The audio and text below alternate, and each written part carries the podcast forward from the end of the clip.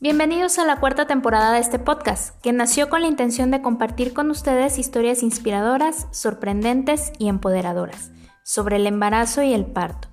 Soy la doctora Fátima Guzmán y esto es Historias de Nacimientos, un podcast by Nacer Humano. Comenzamos. La primera vez nunca se olvida. Esta frase puede definir prácticamente cualquier ámbito de nuestra vida, el primer amor, el primer beso, la primera competencia ganada o incluso perdida, en fin. Yo como médico recuerdo muy bien mi primer parto. Recién me estaba enfermando, me sentía mal y digamos que no fue la mejor experiencia que he tenido en atención de mis pacientes, pero quizá más adelante la cuente, no necesariamente en este espacio que se trata de dejar enseñanzas.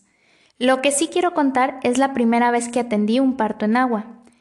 Cabe señalar que antes de atender el primer parto en agua por mí misma, había sido testigo de un par de partos de un colega mío.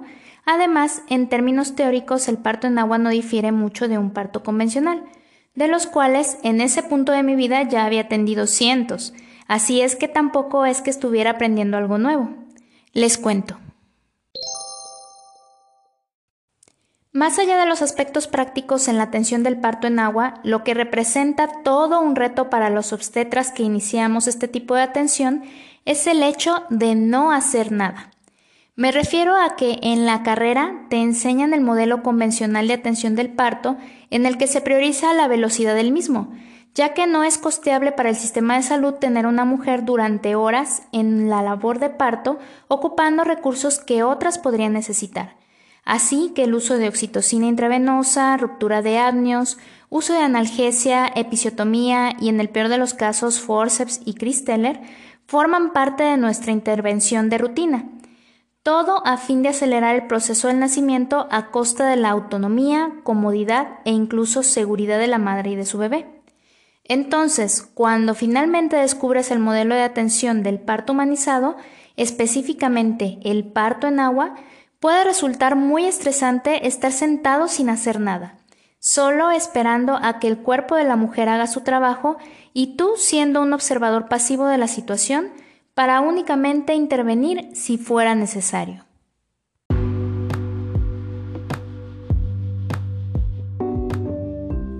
Abrí mi consultorio en octubre del 2012, unos meses después de volver del Servicio Social de Ginecología. En un principio, como en todos los emprendimientos, los pacientes llegaban a cuentagotas, pero debo admitir que llegaban. En algo ayudaba que por ese entonces en la ciudad había muy pocos médicos que ofertaran parto en agua.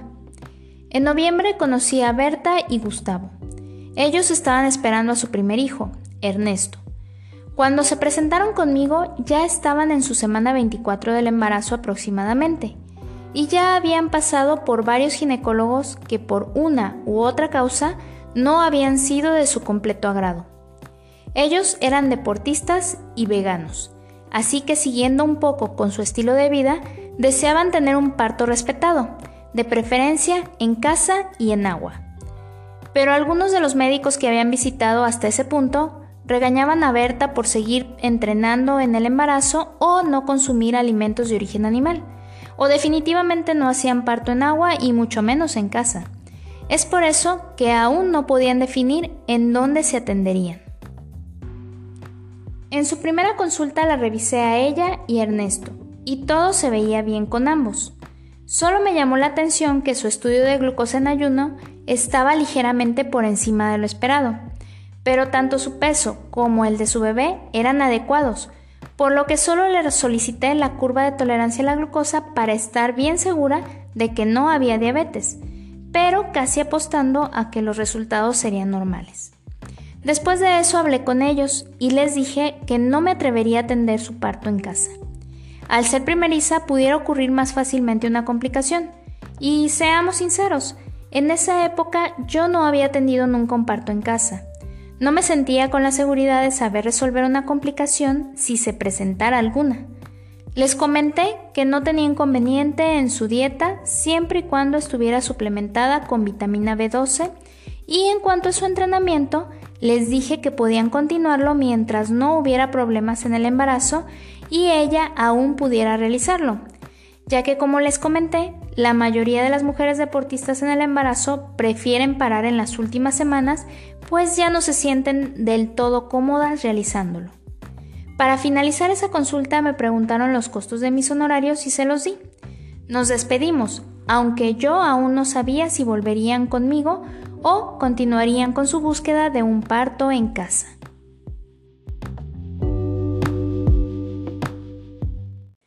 Para mi sorpresa, Berta y Gustavo llegaron al siguiente mes a revisión.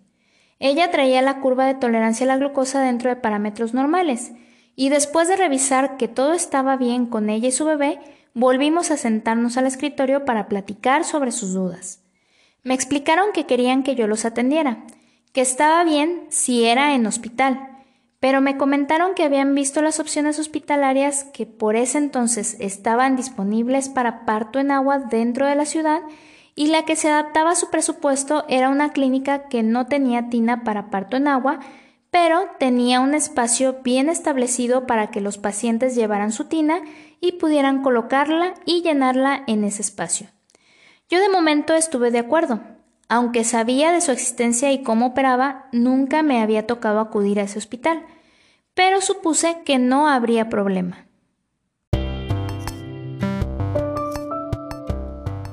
Conforme la fecha probable de parto se iba acercando, revisábamos que todo estuviera bien con Berta y su bebé.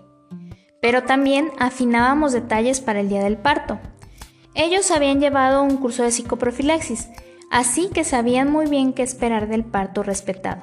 Es decir, no tendría medicamentos, el dolor sería confortado con medios físicos no farmacológicos como el uso de agua calientita, la libertad de movimiento, el acompañamiento, el contacto piel con piel con el bebé, corte tardío del cordón umbilical, alojamiento conjunto, lactancia materna exclusiva, entre otras prácticas que diferencian este tipo de nacimientos con los convencionales. No llevarían dula, Solo querían estar en la sala de parto ambos, Berta y Gustavo solos. Y yo, porque no había de otra más que estuviera alguien supervisando que todo se desarrollara correctamente.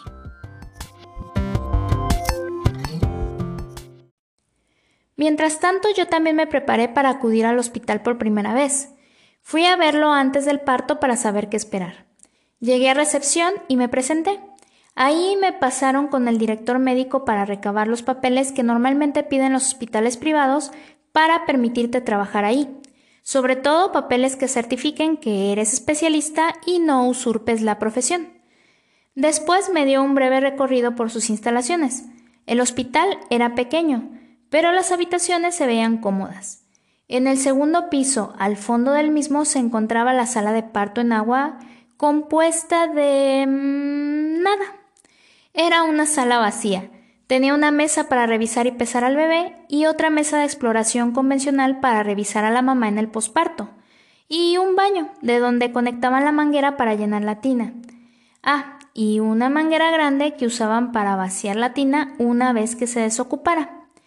Me explicaron que había una persona a cierto horario que podía ayudar a llenar y vaciar y lavar la tina, pero el hospital no se hacía responsable de eso.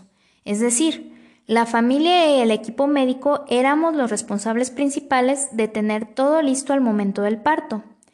Algo que no me gustó del todo, pero cuando supe cuánto cobraban por sus servicios, lo entendí. Era una cantidad incluso menor que en el caso de un parto convencional. Era entendible que los servicios se limitaran prácticamente a ofrecer el espacio para poner la tina.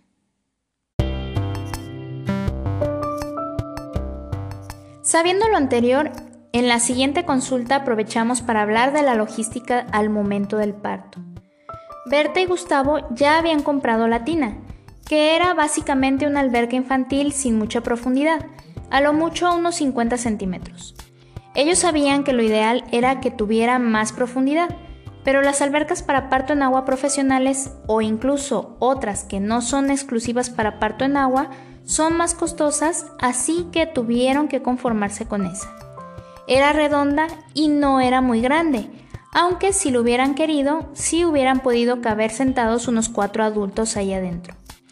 Era de paredes rígidas, por lo que no era necesario inflarla, y eso ya representaba una ventaja considerando que el que se encargaría de ese trabajo era Gustavo, que a su vez también era el dulo de Berta. En fin, parecía que solo faltaba que Ernesto nos diera la señal de que estaba todo listo para nacer.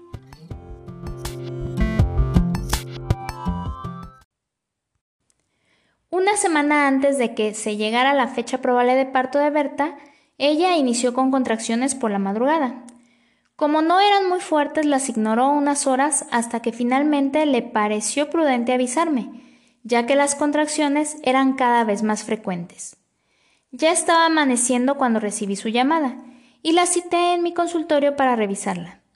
En ese momento apenas habían pasado unas tres a cuatro horas del inicio del parto, pero como ella me comentó que la frecuencia de las contracciones era cada 3 a 4 minutos, me pareció más que prudente checarla a ella y su bebé.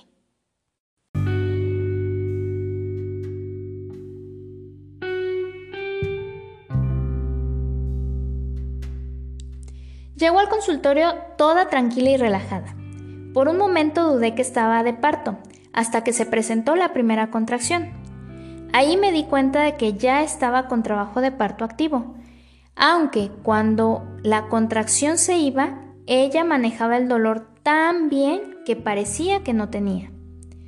Pasé a revisarlos a ambos. Ernesto estaba muy bien y su madre ya estaba con 6 centímetros de dilatación, lo cual era sorprendente. De inmediato les di indicaciones para irse al hospital y una vez que ellos se retiraron, yo llamé al lugar para que estuvieran al pendiente de recibirlos y si fuera posible que los ayudaran con la instalación de la tina. Afortunadamente, por ser día entre semana por la mañana, sí había alguien encargado de ayudarle con este llenado. Yo me dirigí por mi cuenta al hospital. Cuando llegué, fui a la habitación donde estaba Berta, justo a un lado de la sala de parto en agua. Ella seguía con toda la actitud zen, respirando profundamente cuando llegaba la contracción. Tenía un poco de música relajante, pero estaba solita. Me comentó que Gustavo estaba al otro lado instalando la tina. Volví a verificar que ella y su bebé estuvieran bien y le dije que iba a ir a supervisar a su marido para ver cómo iba el asunto de la tina. Salí de la habitación de Berta e inmediatamente al lado se encontraba la sala de parto en agua. La tina ya estaba en el piso, la manguera conectada, pero apenas iban no más de dos centímetros de altura del agua. Entre el encargado del hospital y Gustavo ya habían instalado todo. Solo era cuestión de tiempo para que el nivel fuera suficientemente alto para que no se doblaran las paredes rígidas con figuras de animalitos de la alberca. Mientras se tenía que seguir vigilando para que no fuera a salirse el agua. Le dije a Gustavo que se fuera con Berta para que la acompañara. La persona encargada del hospital y yo nos quedaríamos a vigilar el llenado de la alberca. Pasaron unos 20 a 30 minutos para que finalmente las paredes de la tina se mantuvieran rígidas por la presión generada por el agua.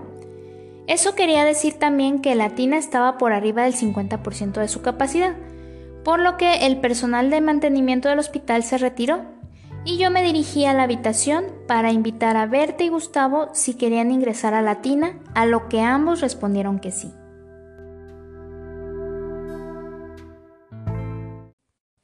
Berta se fue caminando con su bata puesta de su habitación a la sala de parto. Aún recuerdo que al llegar se la quitó, quedando completamente desnuda, e ingresó a la tina ella sola. Gustavo se quedaría afuera para hacer la labor que normalmente hace la dula.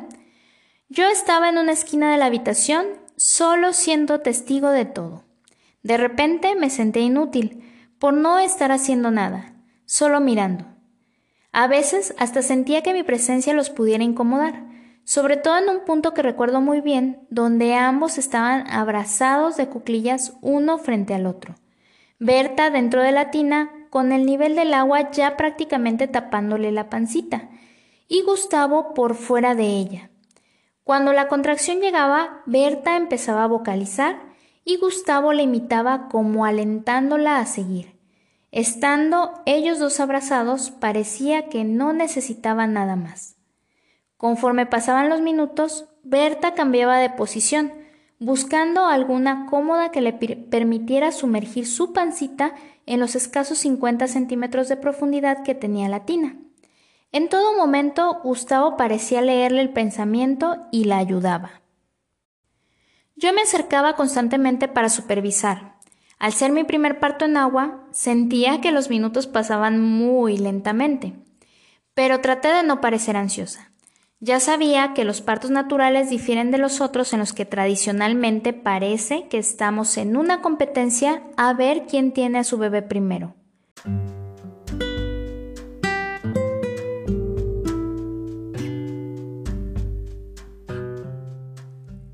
En una contracción Berta empezó a pujar. La vocalización se hizo gutural y supe que Ernesto estaba por nacer.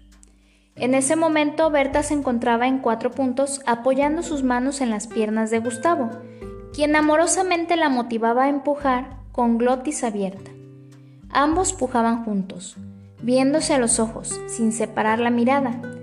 Yo me coloqué a un lado de Berta, que poco a poco expulsó la cabecita de Ernesto y posteriormente el resto de su cuerpo. Yo lo recibí dentro del agua y lo sostuve mientras Berta se incorporaba y se sentaba dentro de la tina. Cuando finalmente lo hizo, coloqué a su pequeño en su pecho.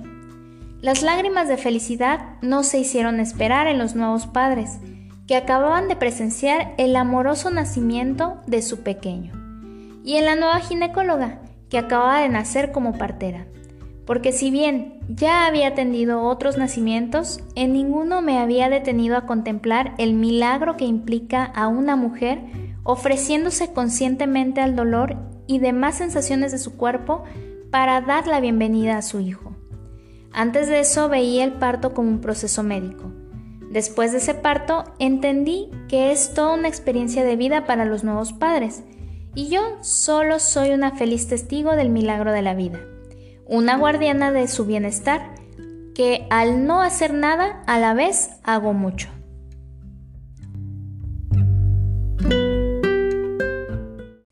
La recuperación de Berta ocurrió de acuerdo con lo esperado, y el pequeño Ernesto también se encontraba sano. Antes del alta nos tomamos algunas fotos del recuerdo.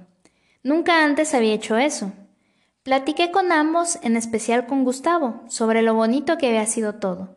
La forma en la que Gustavo ayudó a Berta, wow, no parecían padres primerizos. Parecía que tenían mucha experiencia. Hasta la fecha es de los pocos padres que no veo nervioso o sin saber qué hacer. La verdad es que fue un excelente dulo. En general, se podría decir que empecé con el pie derecho este largo camino en la atención del parto en agua.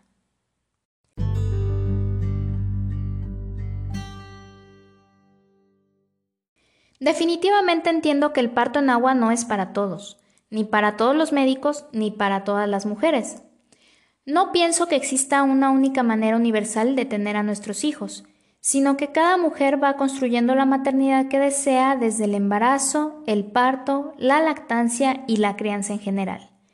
Pero si me lo preguntan, el vínculo que se crea en el parto en agua con la pareja, con el bebé e incluso con la dula y el equipo médico es único y especial. Mágico. Si tienes dudas sobre la seguridad del mismo, puedes escuchar mi podcast informativo de la primera temporada, donde hablo más sobre eso. Lo importante es que si tienes curiosidad de vivir esta experiencia, te informes y busques los recursos para lograrlo. Recuerda que tu bebé solo nacerá una vez y por tanto, este deberá ser un momento único también. Búscalo y ve por él.